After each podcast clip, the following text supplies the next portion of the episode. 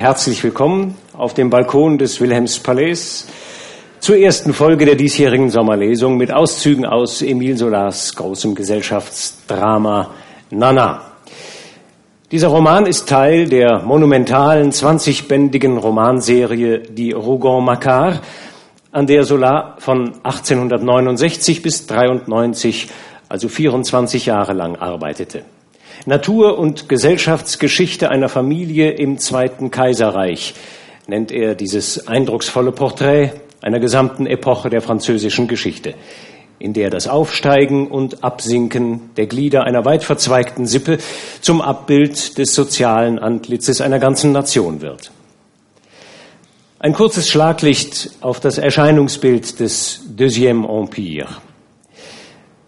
Nach dem Scheitern der sogenannten Zweiten Republik wird deren Präsident Charles-Louis Napoleon Bonaparte, ein Neffe Napoleons I., nach einem Staatsstreich und einer Volksabstimmung über die Wiedereinführung des Kaisertums im Dezember 1852 als Napoleon III. zum Kaiser der Franzosen durch die Gnade Gottes und den Willen des Volkes proklamiert. Napoleon zielt zwar auf einen Ausgleich der Klassengegensätze, führt aber, gestützt auf Armee und katholische Kirche, ein autoritäres Regime, um neuen sozialistischen Unruhen in Frankreich vorzubeugen. Schon unter dem Bürgerkönig Louis Philippe, der von 1830 bis 1848 regierte, galt im Bürgertum die Devise Enrichissez-vous, bereichert euch. Und das gilt verstärkt und unter staatlicher Protektion auch jetzt. Die massive wirtschaftliche Förderung des Groß- und Finanzbürgertums sowie der Aufbau des Banken- und Kreditwesens in Frankreich bewirken schon bald einen enormen Wohlstand, vor allem natürlich der oberen Gesellschaftsschichten. Die Großindustrie baut ein auf Paris zentriertes Eisenbahnnetz, neue Straßen entstehen im ganzen Land, die Häfen von Bordeaux und Marseille und nicht zuletzt in zehnjähriger Bauzeit von Frankreich finanziert der Suezkanal. Das französische Handelsvolumen wächst binnen weniger Jahre um 300 Prozent. Zwischen 1852 und 65 wird ganz Paris nach den Plänen des Präfekten des Departements Seine Baron Osman als Kapitale der Welt um und neu gestaltet. Ganze Stadtviertel werden abgerissen. Die großen Boulevards und Avenuen prägen jetzt das Stadtbild. Circa 60.000 repräsentative Neubauten entstehen. Die Weltausstellung 1867 schließlich wird zum Symbol der überbordenden Prosperität Frankreichs und insbesondere seiner Hauptstadt. Vor diesem Hintergrund bewegen wir uns bei der Lektüre von Nana. Alles ist Glanz und großer Stil. Aber alles bewegt sich auch unaufhaltsam in prunkvoller Dekadence auf den Untergang zu. Historisch gesehen auf den zwar von Bismarck lancierten, letztlich aber von Napoleon aus Großmachtsstreben und verletzter Eitelkeit begonnenen Deutsch-Französischen Krieg 1870-71 der das Ende des Zweiten Kaiserreichs bedeutete. Genau in diesem Zeitrahmen zwischen den Vorbereitungen zur Weltausstellung im Frühjahr 1867 und der Kriegserklärung Frankreichs am 19. Juli 1870 spielt denn auch der Roman. Es ist die Zeit, in der Paris im hellsten Glanz einer Weltstadt erstrahlt, in der das Leben sorglos und schön zu sein scheint. Alle Welt hat die leichten, prickelnden Melodien Offenbachs auf den Lippen. Und so ist denn auch der Schauplatz des ersten Kapitels des Romans eben jenes Théâtre de Variété am Boulevard Montmartre, in dem viele der Operetten Offenbachs uraufgeführt wurden, zum Beispiel 1864 La Belle Hélène, die schöne Helena. Ein paar Takte aus der Ouvertüre zu dieser amüsanten antiken Parodie werden Sie an passender Stelle gleich bei der Lesung hören. Ein Wort noch zur Hauptfigur des Romans. Gleich im ersten Kapitel tritt Nana im wahrsten Sinne des Wortes aus dem Dunkel der Geschichte ins Scheinwerferlicht der Handlung. Aber sie hat eine Vorgeschichte. Schon in einem der früheren Romane der Solanschen Monumentalserie Die Rougon Macquart tritt sie auf im Roman Der Totschläger. Dort wird sie als Mitglied der proletarischen zum großen Teil dem Alkoholismus verfallenen Familienzweig der Makars vorgestellt, als billige Straßendirne. Und folgt man der Solarschen Sozialphilosophie, dass nämlich die Geschichte der einzelnen Figuren der beiden Familienteile, der bourgeoisen Rougons und der proletarischen Makars, durch ihre soziale Herkunft und auch durch ihre Erbanlagen quasi determiniert ist, ahnt der Leser des Gesamtwerks schon zu Beginn seiner Lektüre dieses Romans das Ende, den Untergang Nanas und all derer, die sie in ihrer Dekadence mit sich reißen wird. Aber noch sind wir nicht so weit. Vor dem kläglichen Ende beginnen wir naturgemäß mit dem prunkvoll heiteren Anfang. Emile Zola, Nana, erstes Kapitel. Um neun Uhr war der Zuschauerraum des Théâtre de Variété noch leer. In den Logen und im Parkett saßen ein paar Leute verloren in den granatroten Samtsesseln im Dämmerlicht des erst halb angezündeten Kronleuchters. Schatten lag über dem großen roten Farbfleck des Vorhangs. Von der Bühne her war kein Laut zu hören, die Rampe war dunkel und die Pulte der Musiker standen verlassen da. Im Parkett erschienen zwei junge Leute. Sie blieben stehen und sahen sich um. Was habe ich dir gesagt, Hector? rief der Ältere, ein schlanker Herr mit kleinem schwarzem Schnurrbart. Wir kommen zu früh. Du konntest mich ruhig meine Zigarre zu Ende rauchen lassen. Eine Platzanweiserin kam vorbei. Oh, Herr Fauchery, sagte sie ganz intim, unter einer halben Stunde fängt's hier nicht an. Warum schreiben Sie denn da auf den Plakaten um neun? brummte Hector, und sein langes, hageres Gesicht bekam einen ärgerlichen Zug. Noch heute Morgen hat mir Clarisse, die doch mitspielt, geschworen, es finge Punkt neun an. Einen Augenblick schwiegen sie, hoben den Blick und starrten in das Dunkel der Logen. Dort saß noch niemand, außer einer dicken Frau, die hingegossen auf der Samtbrüstung lehnte. Hast du dein Logenbillett für Lucy bekommen? fragte Hector. Ja, antwortete der andere, aber es war nicht ganz leicht. Na, so wie man Lucy kennt, wird sie bestimmt nicht zu früh kommen. Er gähnte ein bisschen. Und nach kurzem Schweigen fuhr er fort. Du kannst lachen, wo du noch keine Premiere gesehen hast. Die blonde Venus wird das Ereignis des Jahres sein. Seit sechs Monaten spricht man davon. Eine Musik, mein Lieber, fabelhaft. Bordenave versteht sich aufs Geschäft. Er hat das Stück für die Weltausstellung aufgehoben. Aha. Und Nana, der neue Star, die die Venus spielt, kennst du die? Na, nur hör aber auf. Jetzt fängst du auch noch davon an, rief Fauchery und warf die Arme in die Luft. Seit heute früh bringt man mich um mit dieser Nana. Mehr als 20 Leute habe ich getroffen und Nana hier, Nana da. Was weiß ich, kenne ich denn alle Huren von Paris? Nana ist eine Entdeckung von Bordenave. Es muss ja eine feine Nummer sein. Er beruhigte sich. Aber die Leere des Saales, das Dämmerlicht des Kronleuchters, diese Kirchenandacht machte ihn nervös. Ach was, sagte er plötzlich, es dauert mir hier zu lang, ich gehe raus. Vielleicht treffen wir unten Bordenave, der kann uns ja Einzelheiten erzählen. Unten in dem großen, mit Marmorplatten belegten Vestibül, in dem sich die Billettkontrolle aufgebaut hatte, erschien allmählich das Publikum.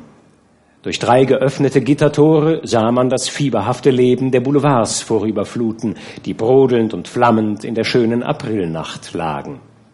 Heranrollende Kutschen bremsten scharf, Wagenschläge knallten zu, und in kleinen Gruppen strömten Leute herein, blieben stehen, um ihre Eintrittskarten vorzuzeigen, und stiegen dann hinten die zweiarmige Treppe empor, auf der die Frauen wiegenden Ganges ein wenig zurückblieben.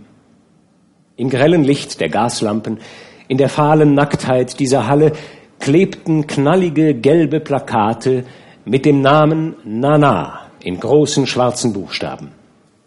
Ein paar Herren blieben im Vorbeigehen wie angenagelt stehen und lasen sie. Andere standen schwatzend da und belagerten die Türen, während an der Abendkasse ein dicker Mann mit breitem, bartlosem Gesicht stand und die Leute, die dringend Karten haben wollten, mit groben Worten abfertigte.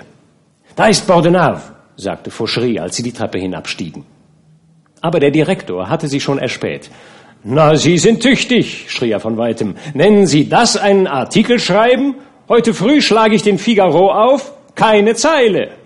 Na, warten Sie's nur ab, antwortete Fauchery. Schließlich muss ich Ihre Nana doch erst mal kennenlernen, ehe ich über sie schreibe. Außerdem habe ich gar nichts versprochen. Und um das Thema kurz abzubrechen, stellte er ihm seinen Vetter vor, Herrn Hector de la Falloise, einen jungen Mann, der seine Ausbildung in Paris beenden wolle. Der Direktor sah den Jüngling mit einem abschätzenden Blick an.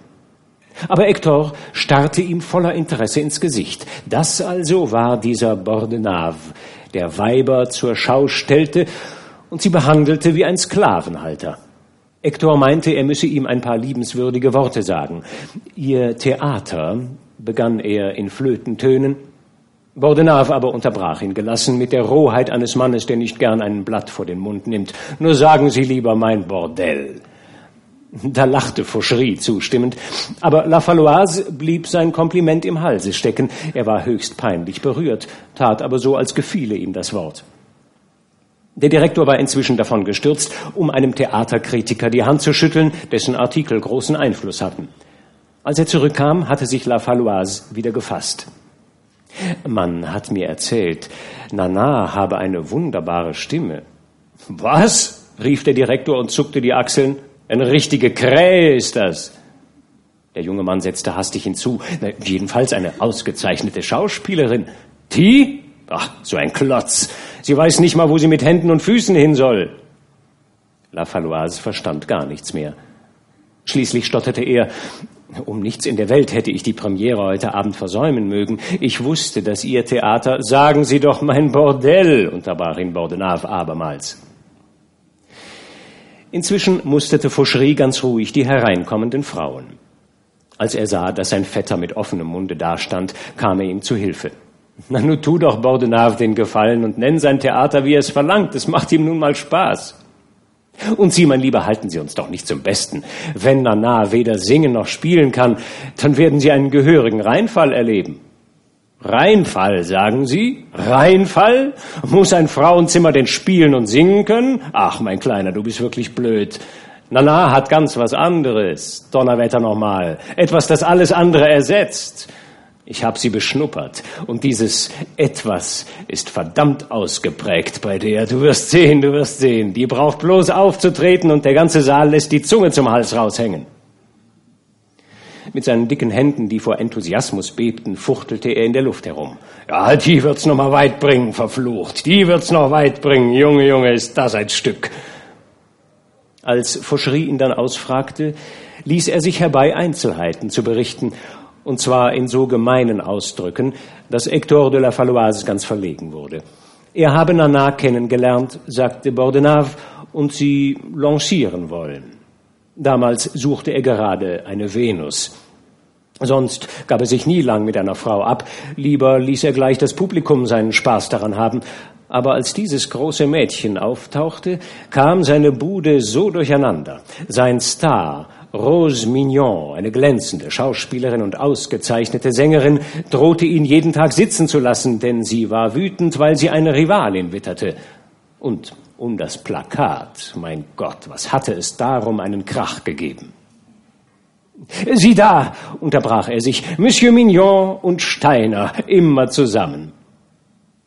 Mignon, ein sehr großer, stämmiger Patron mit dem vierschrötigen Kopf eines Jahrmarktsathleten, bahnte sich den Weg durch die Menge und zog am Arm den Bankier Steiner hinter sich her, einen ganz kleinen, schon stark beleibten Herrn, dessen rundes Gesicht von einem graumelierten Backenbart umrahmt war. Nun, sagte Bordenave zum Bankier, Sie haben sie ja gestern in meinem Büro gesehen. Ach, also die war's? rief Steiner. Dachte ich mir gleich. Mignon hörte gesenkten Blickes zu und drehte nervös einen Ring mit einem großen Diamanten am Finger. Er hatte verstanden, dass es sich um Nana handelte. Als nun Bordenave von seiner Debütantin ein Porträt entwarf, das die Augen des Bankiers flammend aufleuchten ließ, griff er schließlich ein. Lassen Sie doch, mein Lieber, eine Hure. Das Publikum wird ihr schon gehörig heimleuchten. Steinerchen, Sie wissen, meine Frau erwartet Sie in ihrer Loge. Er wollte ihn mitnehmen, aber Steiner hatte keine Lust, sich von Bordenave zu trennen. Vor ihnen drängte sich eine lange Menschenschlange an der Billettkontrolle und ein Stimmengewirr erhob sich, aus dem man den Namen Nana im melodischen Klang seiner beiden Silben heraushörte. Die Männer, die vor den Plakaten stehen geblieben waren, buchstabierten ihn laut, und die Frauen wiederholten ihn leise und lächelten dabei unruhig und gespannt. Niemand kannte Nana. Wo kam diese Nana her? Allerhand Geschichten liefen um und Witze wurden von Ohr zu Ohr geflüstert. Der Name aber war wie eine Liebkosung, dieser kurze Name, der allen gleich vertraut und mundgerecht war. Ihn bloß auszusprechen, machte der Menge schon einen kindischen Spaß. Ach, Sie fragen mich zu viel, schrie Bordenave, den nahezu zwanzig Leute mit Fragen bestürmten. Sie werden sie ja zu sehen kriegen. Und damit verschwand er hocherfreut, dass er seinem Publikum den Mund wässrig gemacht hatte. Mignon zuckte die Achseln und erinnerte Steiner daran, dass Rose ihn erwarte, um ihm ihr Kostüm für den ersten Akt zu zeigen. Sieh mal, da steigt Lucy eben aus dem Wagen, sagte La Faloise zu Fauchery. In der Tat, es war Lucy Stewart, eine kleine hässliche Frau von einigen vierzig Jahren, mit langem Hals und aufgeworfenen Lippen, aber so lebhaft und graziös, dass sie äußerst charmant wirkte. Sie brachte Caroline Ecke und deren Mutter mit. Caroline war eine kalte Schönheit und die Mutter sah dämlich aus in ihrer aufgeplusterten Würde. Setzt du dich mit zu uns, ich habe dir einen Platz reserviert, sagte sie zu Fauchery. Ausgeschlossen, damit ich nicht sehe, wie, antwortete er. Ich habe einen Orchestersessel, ich sitze lieber ganz vorn. Lucy war wütend. Wagte er etwa nicht, sich mit ihr zu zeigen? Aber auf einmal war sie wieder ganz ruhig und sprang auf ein anderes Thema über. Sag mal, warum hast du mir nicht gesagt, dass du Nana kennst? Nana? Habe ich noch nie gesehen. Wirklich? Mir hat jemand hoch und heilig versichert, du hättest mit ihr geschlafen. Da legte Mignon den Finger auf den Mund, wies auf einen jungen Mann, der gerade vorbeiging und flüsterte, Nanas heimlicher Freund. Alle sahen nach ihm hin. Er sah gut aus. Fauchery kannte ihn. Es war Dagunet, der 300.000 Francs mit Weibern durchgebracht hatte und nun an der Börse spekulierte, um ihnen ab und zu wenigstens einen Blumenstrauß oder ein Abendessen spendieren zu können. Lucy fand, er hätte schöne Augen. Ah, da ist Blanche, rief sie plötzlich. Sie war es nämlich, die mir erzählt hat, du hättest mit Nana geschlafen. Blanche de Sivry ein üppiges, blondes Weib kam in Begleitung eines schmächtigen, sehr gewählt gekleideten Herrn von betonter Vornehmheit. Graf Xavier de Vendeuvre, flüsterte Fauchery La Faloise ins Ohr. Der Graf drückte dem Journalisten die Hand, während zwischen Blanche und Lucy eine lebhafte Auseinandersetzung stattfand. Wieder kam der Name Nana auf ihre Lippen, und zwar so laut, dass die Leute aufhorchten. Graf Vendeuvre führte Blanche davon. Jetzt aber erklang Nanas Name wie ein Echo an allen vier Ecken des Vestibüls im Ton einer immer lauter werdenden Ungeduld, die durch das Warten immer noch wuchs. Fing es denn noch nicht an? Die Herren zogen ihre Taschenuhren. Es hat geklingelt, es hat geklingelt, hieß es plötzlich, und nun ging ein unheimliches Gedränge los. Jeder wollte vorbei, während sich das Personal der Billettkontrolle verdoppelte. La Faloise kämpfte sich durch die Menge und zog Fauchery hinter sich her, um die Ouvertüre nicht zu verpassen. Jetzt war der Saal leuchtend hell.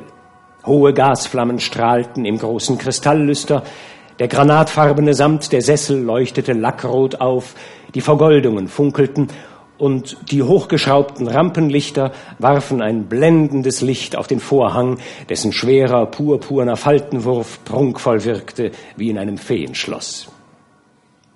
An ihren Notenpulten stimmten die Musiker ihre Instrumente.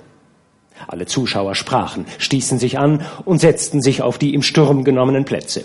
Stoffe knisterten, Edelsteine funkelten, in einer Loge schimmerte ein Stück nackter Schulter, weiß wie Seide, und im Parkett standen ein paar junge Herren mit weit ausgeschnittener Frackweste, einer Gardenie im Knopfloch und führten in ihren weißen Handschuhen mit den Fingerspitzen die Operngläser ans Auge. Die beiden Vettern suchten jetzt nach bekannten Gesichtern. La Faloise beobachtete vor allem Daguenet, der einen Orchestersessel zwei Reihen vor ihm hatte. Neben Daguenet saß ein ganz junger Mann von höchstens 17 Jahren, der aussah, als wäre er vom Gymnasium durchgebrannt und riss seine großen schönen Engelsaugen sperrangelweit auf. Fouchery musste lächeln, als er ihn sah. Äh, wer ist denn die Dame da im Balkon? fragte La Faloise plötzlich. Na, die dort, die ein junges Mädchen in Blau neben sich hat. Er zeigte auf eine üppige Frau, die in ihr Korsett eingezwängt war, eine ehemalige Blondine, die jetzt weiß geworden und gelb verfärbt war. Ihr pausbäckiges Gesicht war rot geschminkt und rundete sich unter einer Flut kleiner Kinderlöckchen. Ach, das ist Gaga, sagte Fauchery bloß. Und da sein Vetter bei der Nennung dieses Namens ganz dumm guckte, setzte er hinzu, wie? Du kennst Gaga nicht? Sie war das allgemeine Entzücken in den ersten Regierungsjahren Louis Philipps. Jetzt schleppt sie überall ihre Tochter mit rum. Für das junge Mädchen hatte La Faloise nicht einen Blick übrig, aber Gagas Anblick regte ihn auf. Und er ließ sie gar nicht mehr aus den Augen. Er fand sie recht gut konserviert. Inzwischen hob der Kapellmeister seinen Geigenbogen und die Musiker stürzten sich in die Ouvertüre.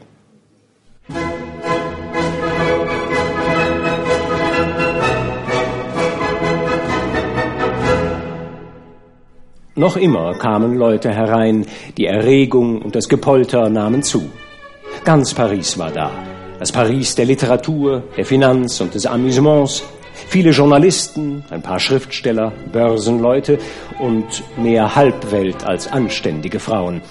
Es war eine eigenartig gemischte Gesellschaft, aus allen Geistesschattierungen zusammengesetzt und von allen Lastern verdorben. Leute, auf deren Gesichtern dieselbe müde Blasiertheit und dieselbe Lebensgier lag. Fauchery, den sein Vetter ausfragte, zeigte ihm die Logen der Presse und der Clubs, dann nannte er ihm die Theaterkritiker, aber er unterbrach sich, als er sah, wie La Faloise Leute grüßte, die eine Mittelloge einnahmen. Er war ganz erstaunt. Wie? fragte er. Du kennst den Grafen Muffat de Beville? Ach, schon lange, antwortete Hector. Die Muffats hatten ein Gut dicht bei unserem. Ich gehe oft zu ihnen. Der Graf ist mit seiner Frau und seinem Schwiegervater hier, dem Marquis de Chouard. Und voller Eitelkeit erging er sich in Einzelheiten. Der Marquis sei Staatsrat und der Graf wäre kürzlich zum Kammerherrn der Kaiserin ernannt worden. Fauchery hob sein Opernglas an die Augen und sah sich die Gräfin an, eine vollschlanke Brünette von weißem Teint mit schönen schwarzen Augen. In der Pause musst du mich vorstellen, sagte er schließlich. Mit dem Grafen bin ich ja schon mal zusammengetroffen, aber ich möchte zu Ihren Empfangsdiensttagen gehen. Energisches Psst zischte von den oberen Rängen herab. Die Ouvertüre war im Gange und noch immer strömten Leute herein. Hinsetzen, hinsetzen, tönte es laut aus den dunklen Tiefen des Parketts. Und dann ging das Orchester in die munteren Klänge eines Walzers über, dessen pöbelhafter Rhythmus wie zotiges Gelächter klang.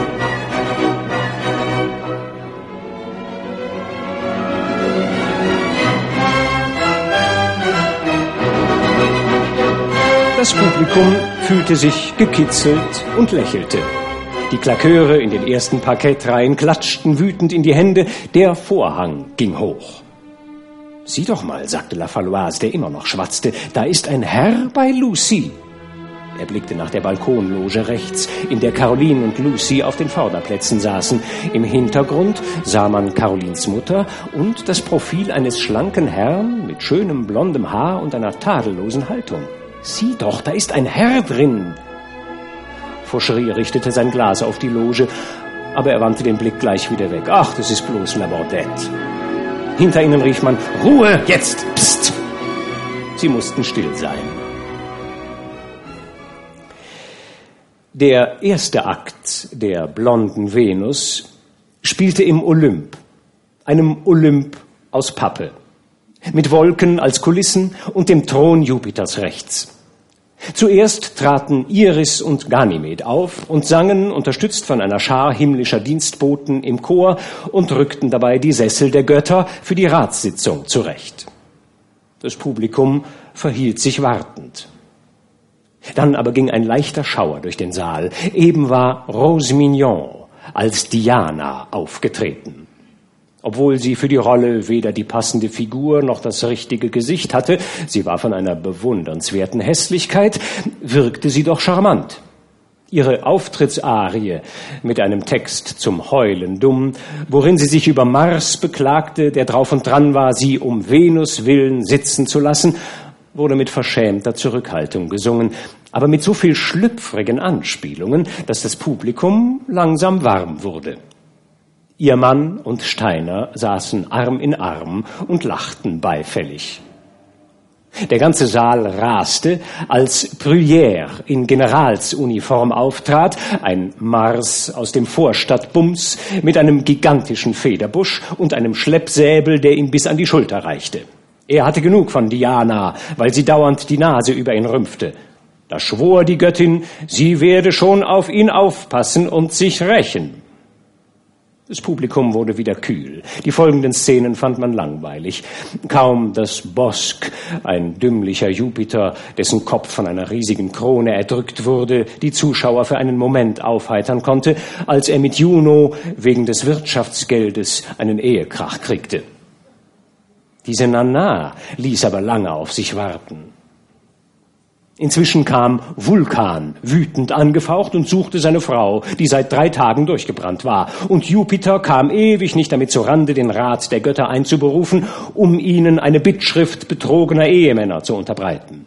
Und noch immer keine Nana. Wollte man diese Nana erst auftreten lassen, wenn der Vorhang fiel? Das geht schief, sagte Mignon strahlend zu Steiner. Ein schöner Reinfall, Sie werden sehen. In diesem Augenblick teilten sich die Wolken im Hintergrund und Venus erschien. Nana, sehr groß und üppig für ihre 18 Jahre. Nana trat in ihrer weißen Göttinnentunika mit langem blondem Haar, das aufgelöst die Schultern umfloss, sicher und gelassen an die Rampe vor und lachte ins Publikum. Und dann stimmte sie ihr großes Couplet an.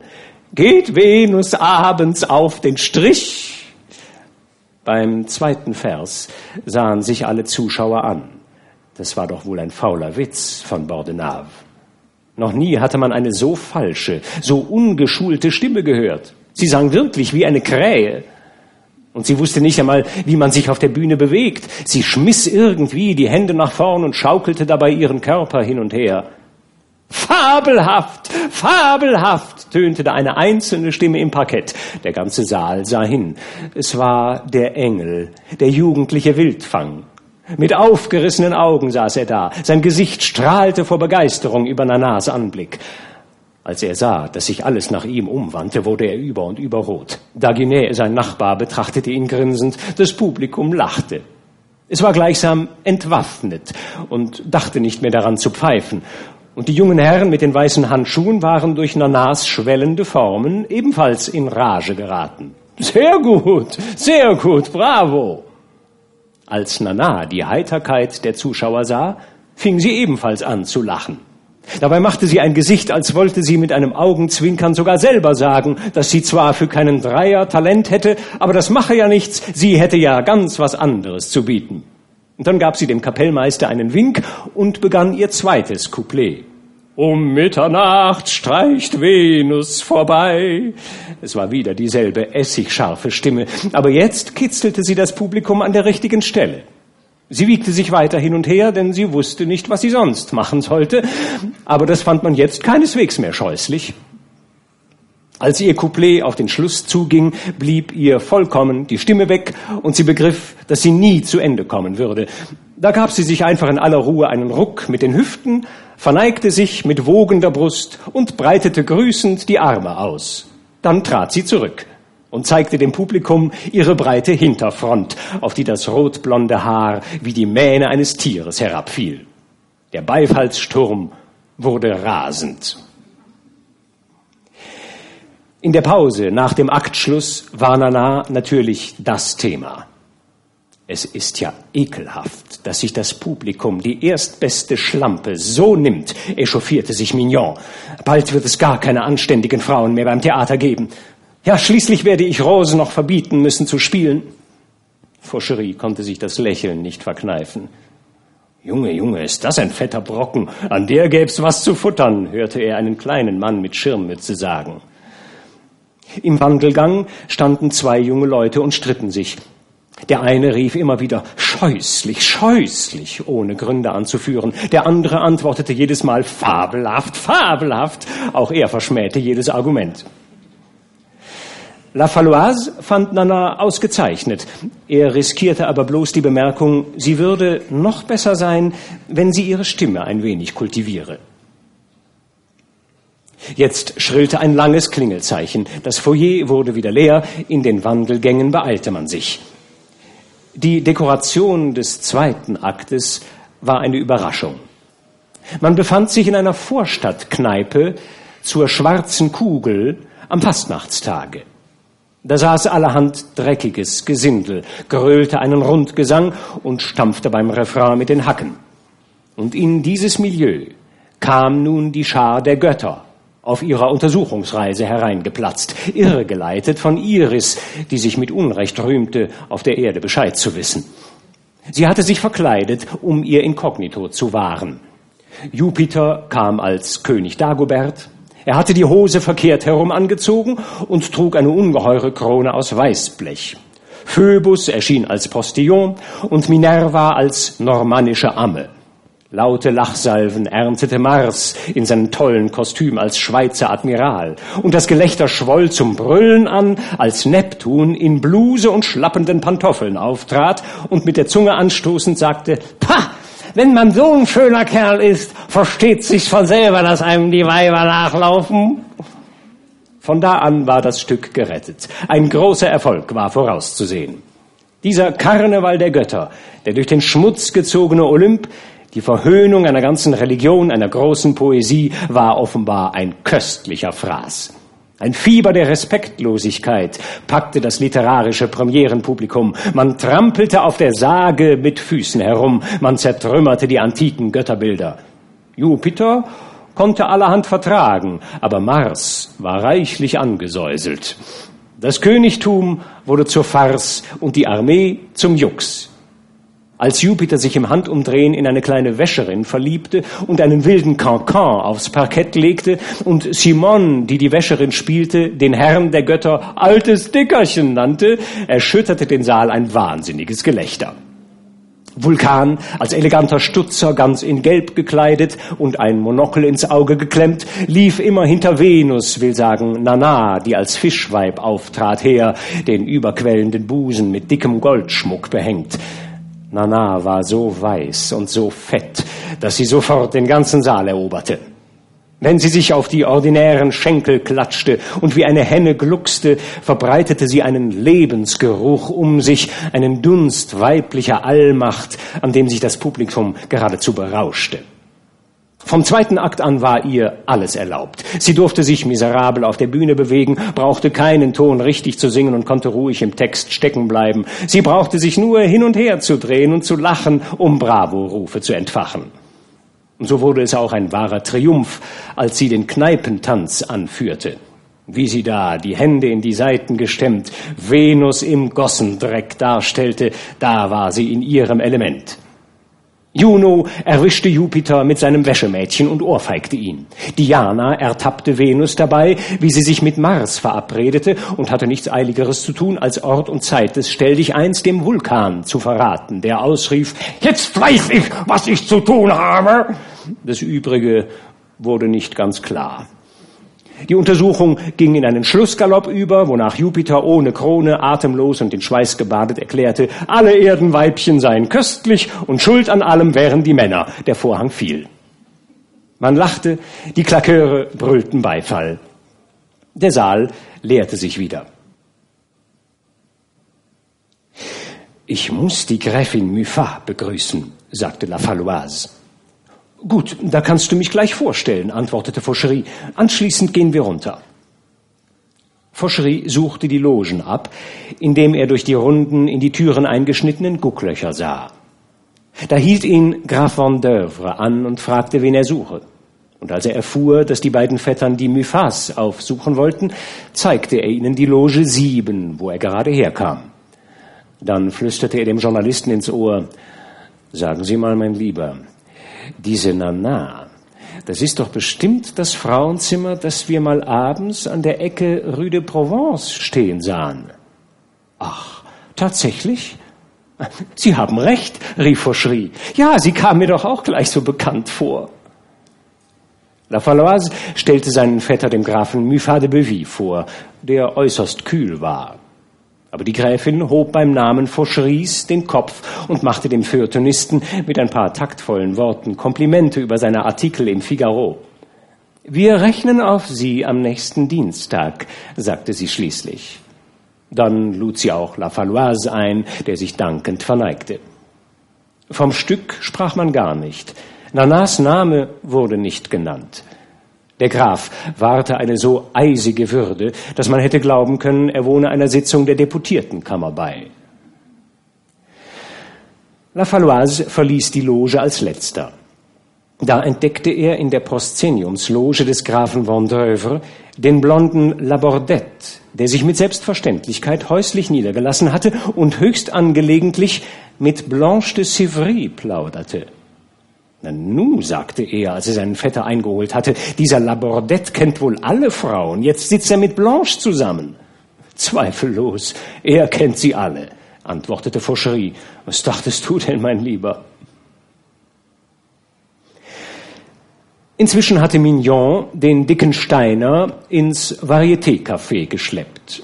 Da er Nanas Erfolg sah, hatte er angefangen, begeistert von ihr zu sprechen wobei er verstohlen den Bankier scharf beobachtete. Er kannte ihn. Schon zweimal hatte er ihm Hilfsstellung geleistet, Rose zu betrügen und ihn, als dann die Laune vorbei war, ihr als reuigen, treuen Freund wieder zugeführt. Als Fauchery und La Faloise vorbeigingen, hielt sie der Bankier an. Kommen Sie doch ran und trinken Sie ein Glas Bier mit uns. Ein Gedanke aber beschäftigte ihn ganz. Er wollte Nana ein Bukett zuwerfen lassen. Schließlich rief er einen Kellner, den er ganz vertraulich Auguste nannte.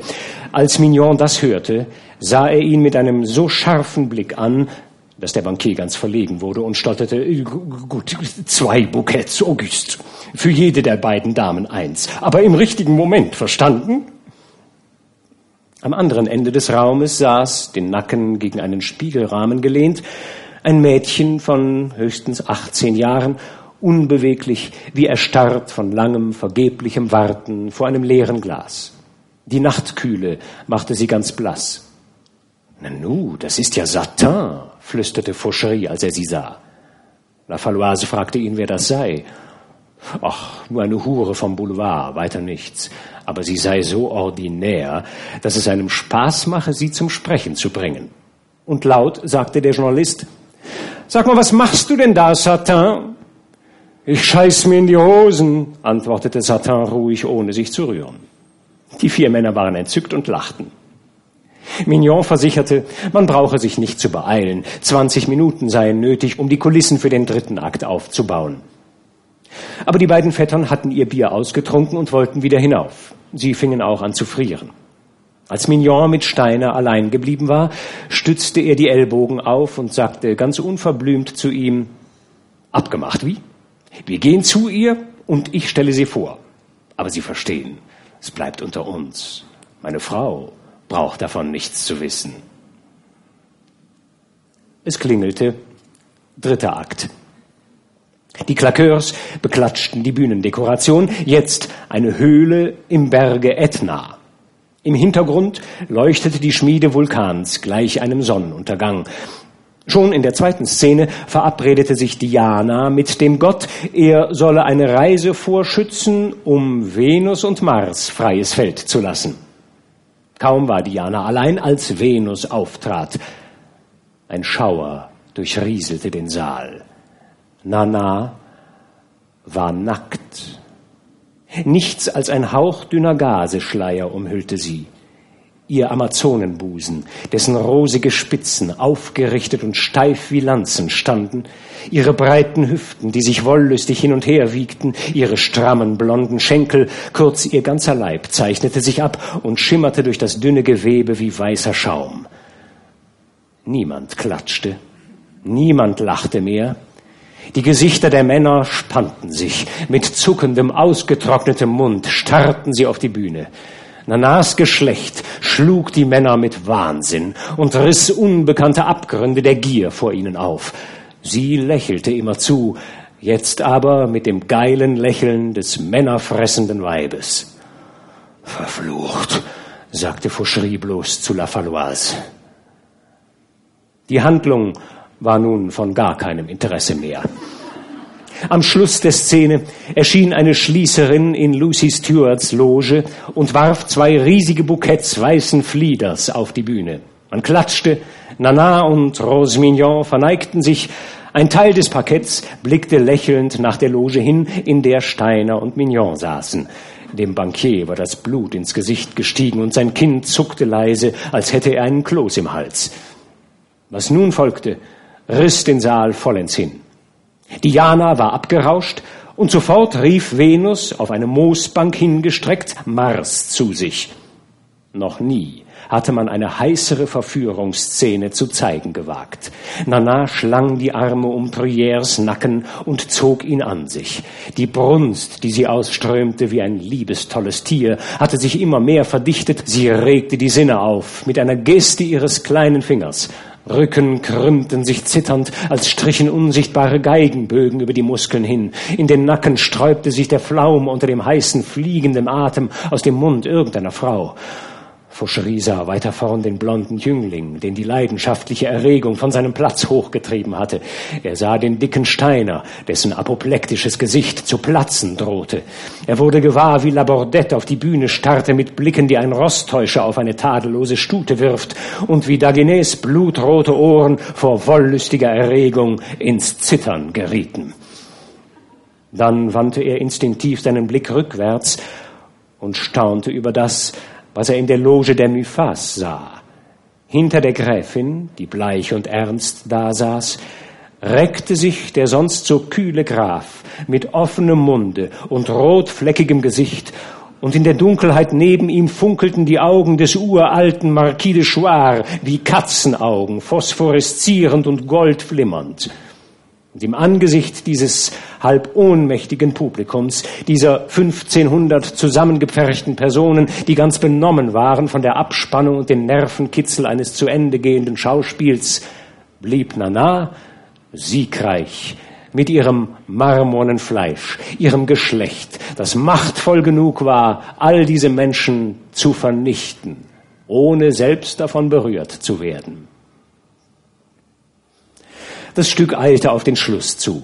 Auf das Triumphgeschrei Vulkans zog der ganze Olymp an den Liebenden vorbei mit O und A-Rufen des Staunens und anzüglichen Spottes.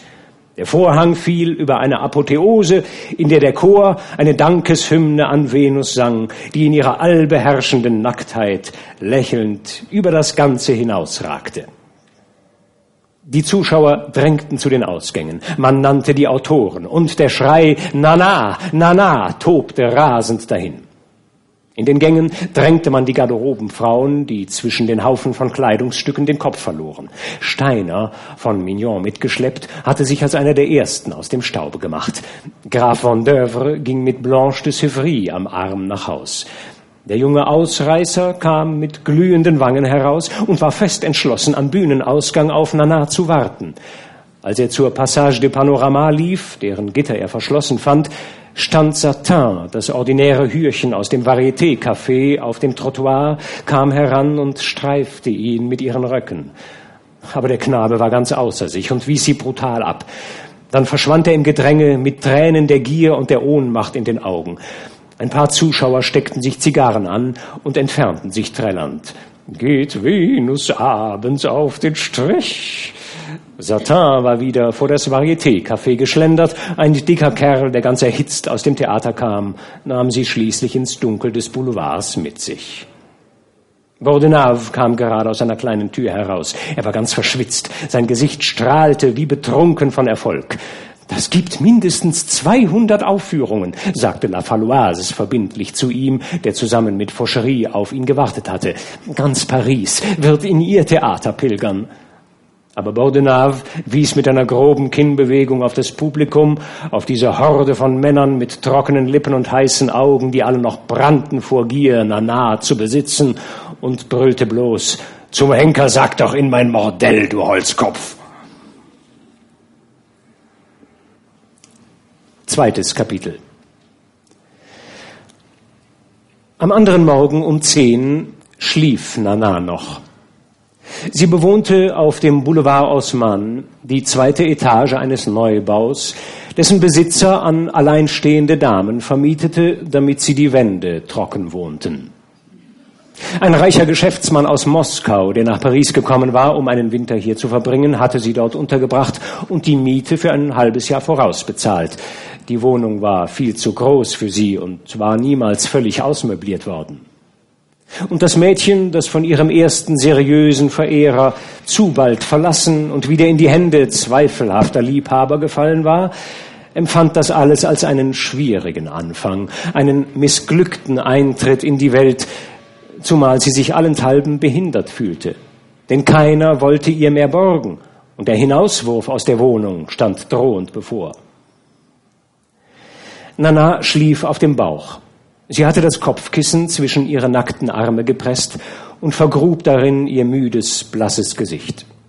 Im lauen Schlafdunst dieses Zimmers fuhr Nana plötzlich auf, als sei sie ganz erstaunt, einen leeren Platz neben sich zu fühlen. Sie betrachtete das zweite Kopfkissen, das neben dem ihren lag, mit dem noch warmen Eindruck eines Kopfes zwischen den Spitzen. Und mit tastender Hand drückte sie auf den Knopf der elektrischen Klingel am Kopfende. Ist er denn weggegangen? fragte sie, als die Zofe eintrat. Jawohl, Madame. Monsieur Paul ist vor kaum zehn Minuten gegangen. Da Madame müde war, wollte er sie nicht wecken. Aber er hat mich beauftragt, Madame zu sagen, er käme morgen wieder. Während sie sprach, zog Zoe, die Zofe, die Jalousien hoch. Das helle Tageslicht fiel herein. Morgen? Morgen? wiederholte Nana noch ganz verschlafen. Ja, ist denn morgen sein Tag? Jawohl, Madame. Monsieur Paul ist immer am Mittwoch gekommen. Ah, nein, nein, jetzt entsinne ich mich, rief die junge Frau und setzte sich aufrecht. Es hat sich ja jetzt alles geändert. Ich wollte es ihm heute früh noch sagen. Er würde ja über den Mulatten stolpern. Das wäre eine schöne Bescherung. Madame hat mir nichts gesagt, ich konnte es nicht wissen, brummte Zoe. Wenn Madame ihre Besuchstage ändern will, wird sie gut daran tun, es mir mitzuteilen, damit ich mich danach richten kann. Also, der alte Geizkragen ist nicht mehr dienstags dran?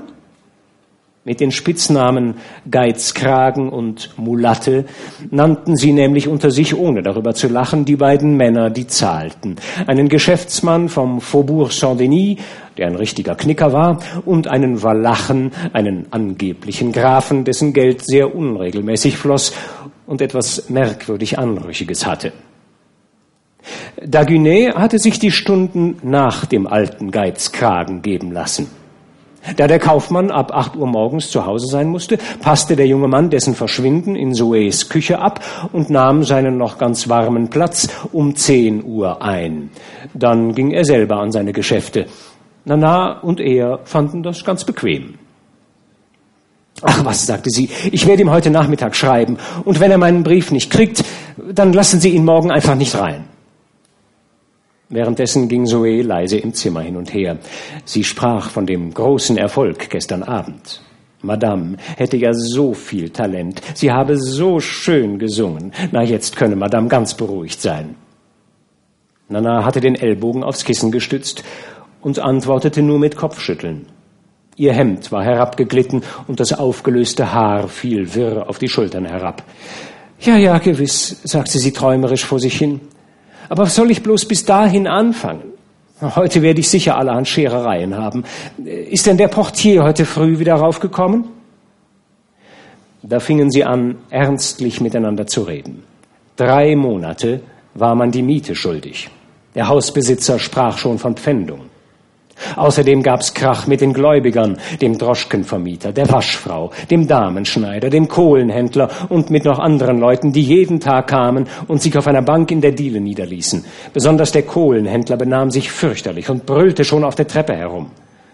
Aber Nanas Hauptkummer war ihr kleiner Louis, ein Kind, das sie mit 16 Jahren gekriegt hatte und bei seiner Amme in einem Dorf bei Rambouillet aufziehen ließ. Die Frau verlangte 300 Francs für die Pflege. Seit ihrem letzten Besuch bei dem Kinde hatte Nana ein Anfall von Mutterliebe gepackt und sie war in heller Verzweiflung, weil sie ihren zur fixen Idee gewordenen Plan nicht realisieren konnte, nämlich die Arme zu bezahlen und den Kleinen bei ihrer Tante, Frau Lera in Batignolles unterzubringen, wo sie ihn sehen könne, so oft sie wollte. Die Zofe gab zu verstehen, Madame hätte doch ihre Sorgen dem alten Geizkragen anvertrauen sollen. Ach, dem hab ich doch alles gesagt, sagte Nana. Er hat mir geantwortet, ihm sei zu viel Geld bei Terminen verfallen. Der geht von seinen monatlich tausend Francs nicht ab. Und der Mulatte ist auch pleite im Moment. Ich glaube, er hat im Spiel verloren. Und der arme Mimi, ach, der hätt's nötig, dass man ihm selber noch was borgt. Den hat ein Sturz seiner Papiere völlig blank gemacht. Er kann mir nicht mal mehr Blumen mitbringen. Sie sprach von Daguinet. Bei diesem traurigen Erwachen hatte sie keinerlei Geheimnisse vor Zoe. Aber die war an solche Vertraulichkeiten schon gewöhnt und nahm sie mit respektvoller Teilnahme hin. Schließlich gab sie klar und unmissverständlich ihren Rat. Nun gut, wenn man noch jung sei, mache man Dummheiten.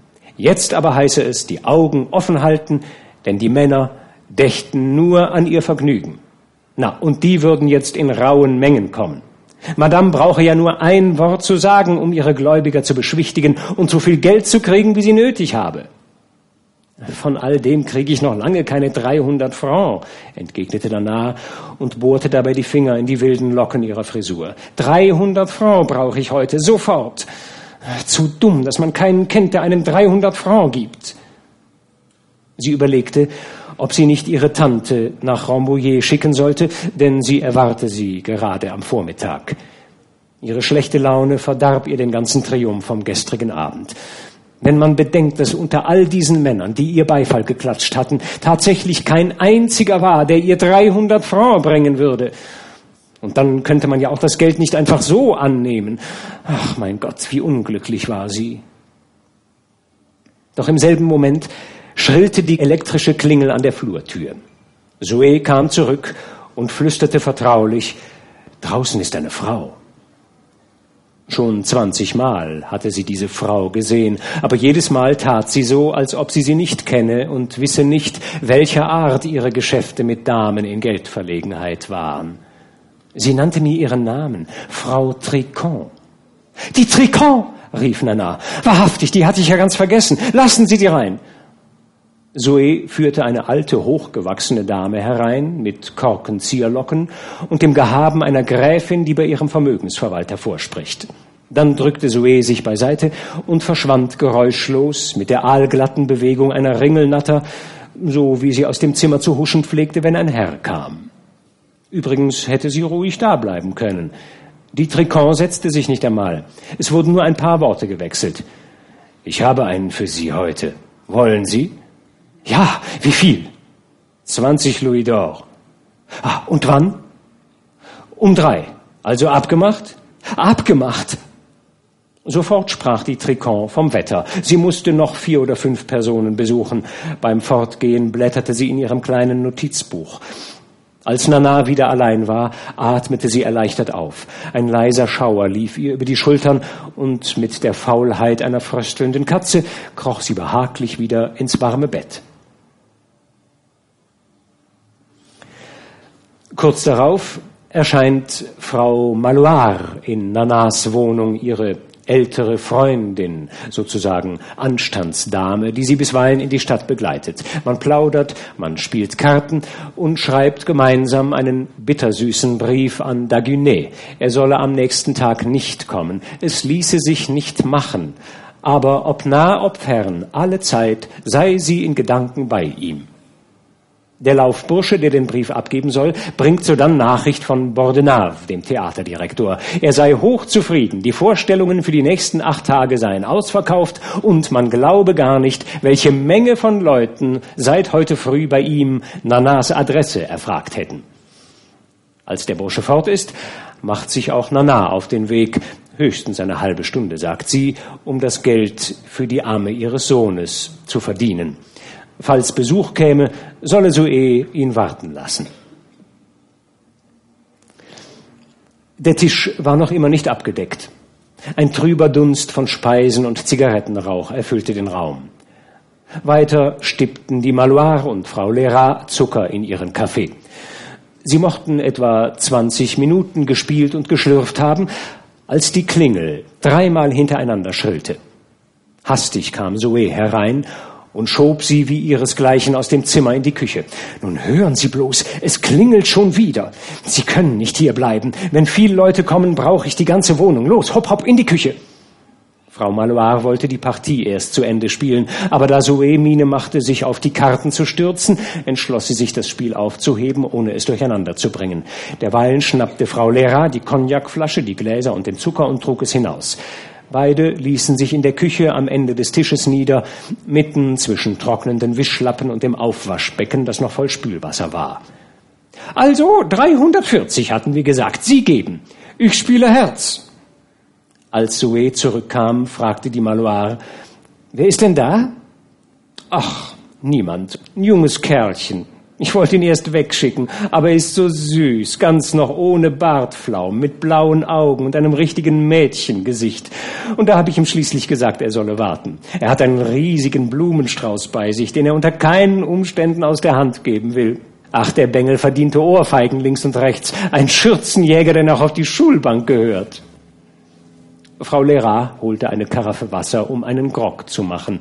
Zoe brummte, sie könnte eigentlich auch einen vertragen. Na, und wo haben Sie ihn hingesteckt? fragte die Lehrer. In die kleine Kammer ganz hinten, wo keine Möbel sind. Bloß ein Koffer noch von Madame und ein Tisch. Da bringe ich solche Lümmels unter. Sie tat viel Zucker in ihren Grog, als die Klingel sie hochfahren ließ. Verdammt, könnte man denn nicht mal in Ruhe seinen Grog trinken? Da müsse man sich ja auf allerhand gefasst machen, wenn die Bimmelei jetzt schon losging. Aber sie lief und öffnete. Als sie wiederkam, sagte sie, Ach nichts, bloß ein Blumenstrauß. Alle drei stärkten sich und prosteten einander zu. Dicht hintereinander klingelte es noch zweimal, und noch zweimal sagte Zoe verächtlich, ach, bloß ein Blumenstrauß. Es war zehn Minuten vor vier. Zoe wunderte sich und konnte nicht begreifen, dass Madame so lang wegblieb. Wenn Madame sonst am Nachmittag ausgehen musste, dann machte sie das kurz und schmerzlos ab. Und wieder ging die Bimmelei los. Als Zoe diesmal zurückkam, war sie ganz aufgeregt. Kinder, der dicke Steiner, rief sie noch in der Tür mit gedämpfter Stimme, den habe ich in den kleinen Salon gesteckt. Da Frau Lera den Herrn nicht kannte, erzählte ihr die Maloire von dem Bankier. Hatte der etwa die Absicht, Rose Mignon schieben zu lassen? Zoe schüttelte den Kopf. In solchen Sachen kannte sie sich aus. Aber da musste sie von neuem rennen und aufmachen. Na, eine schöne Bescherung. Der Mulatte ist da. Ich habe ihm immer wieder gesagt, Madame sei ausgegangen, aber trotzdem hat er sich ins Schlafzimmer bereit gemacht. Wir hatten ihn doch erst am Abend erwartet. Eine Viertelstunde nach vier war Nana noch immer nicht da. Wo blieb sie bloß? Es war doch ganz unbegreiflich. Noch zwei Bouquets wurden abgegeben. Halb fünf. Auf einmal vernahm man das Geräusch von Füßen, die schnell die Dienstbotentreppe heraufkamen. Endlich, es war Nana. Noch bevor sie die Tür geöffnet hatte, hörte man, wie sie keuchte. Ganz rot und hastig kam sie herein. Na Gott sei Dank, dass du da bist, sagte Frau Lehrer. Du kannst dir allerhand drauf einbilden, dass du die Leute so warten lässt. Madame ist wirklich sehr unvernünftig, fügte Zoe hinzu. Nana aber war ohnehin schon verstimmt und geriet über diese Vorwürfe geradezu außer sich. Na, das wäre ja ein schöner Empfang nach der Schinderei, die sie eben hätte ausstehen müssen. Denkt ihr denn, ich hätte mich amüsiert? Es nahm ja gar kein Ende. Ich möchte euch mal sehen bei sowas. Ich kriegte die Wut, am liebsten hätte ich den Kerl geohrfeigt. Und dann keine Droschke für die Rückfahrt. Na, zum Glück sind es nur ein paar Schritte, aber ich bin gerannt wie verrückt. Und hast du das Geld? fragte die Tante. Na, solche Frage, sagte Nana, und ohne sich erst zu verschnaufen, zog sie aus ihrem Busen ein Kuvert, in dem vier Hundert-Franc-Noten steckten. Sie sagen, es sind Leute da? fragte Nana, als sie wieder zu Atem gekommen war. Jawohl, Madame, drei Herren. Den Bankier nannte sie zuerst. Nana zog eine Grimasse. Glaubte dieser Steiner etwa, sie ließe sich anöden, bloß weil er ihr gestern Abend ein Bukett zugeworfen hatte? Außerdem habe ich genug für heute, erklärte sie. Ich empfange nicht. Gehen Sie hin und sagen Sie, dass Sie mich nicht mehr erwarten. Madame wird es sich überlegen. Madame wird Herrn Steiner sehr wohl empfangen, brummte Zoe tief ernst, ohne sich zu rühren. Dann sprach sie von dem Walachen, dem im Schlafzimmer allmählich die Zeit lang werden musste. Da wurde Nana wütend und wollte erst recht ihren Kopf durchsetzen. Keinen, keinen wollte sie sehen. Wer hätte ihr bloß einen so zudringlichen Kerl aufgehalst? Schmeißen Sie das Pack raus! Schrilles Klingeln schnitt ihr das Wort ab. Das war doch die Höhe. Noch so ein Lump.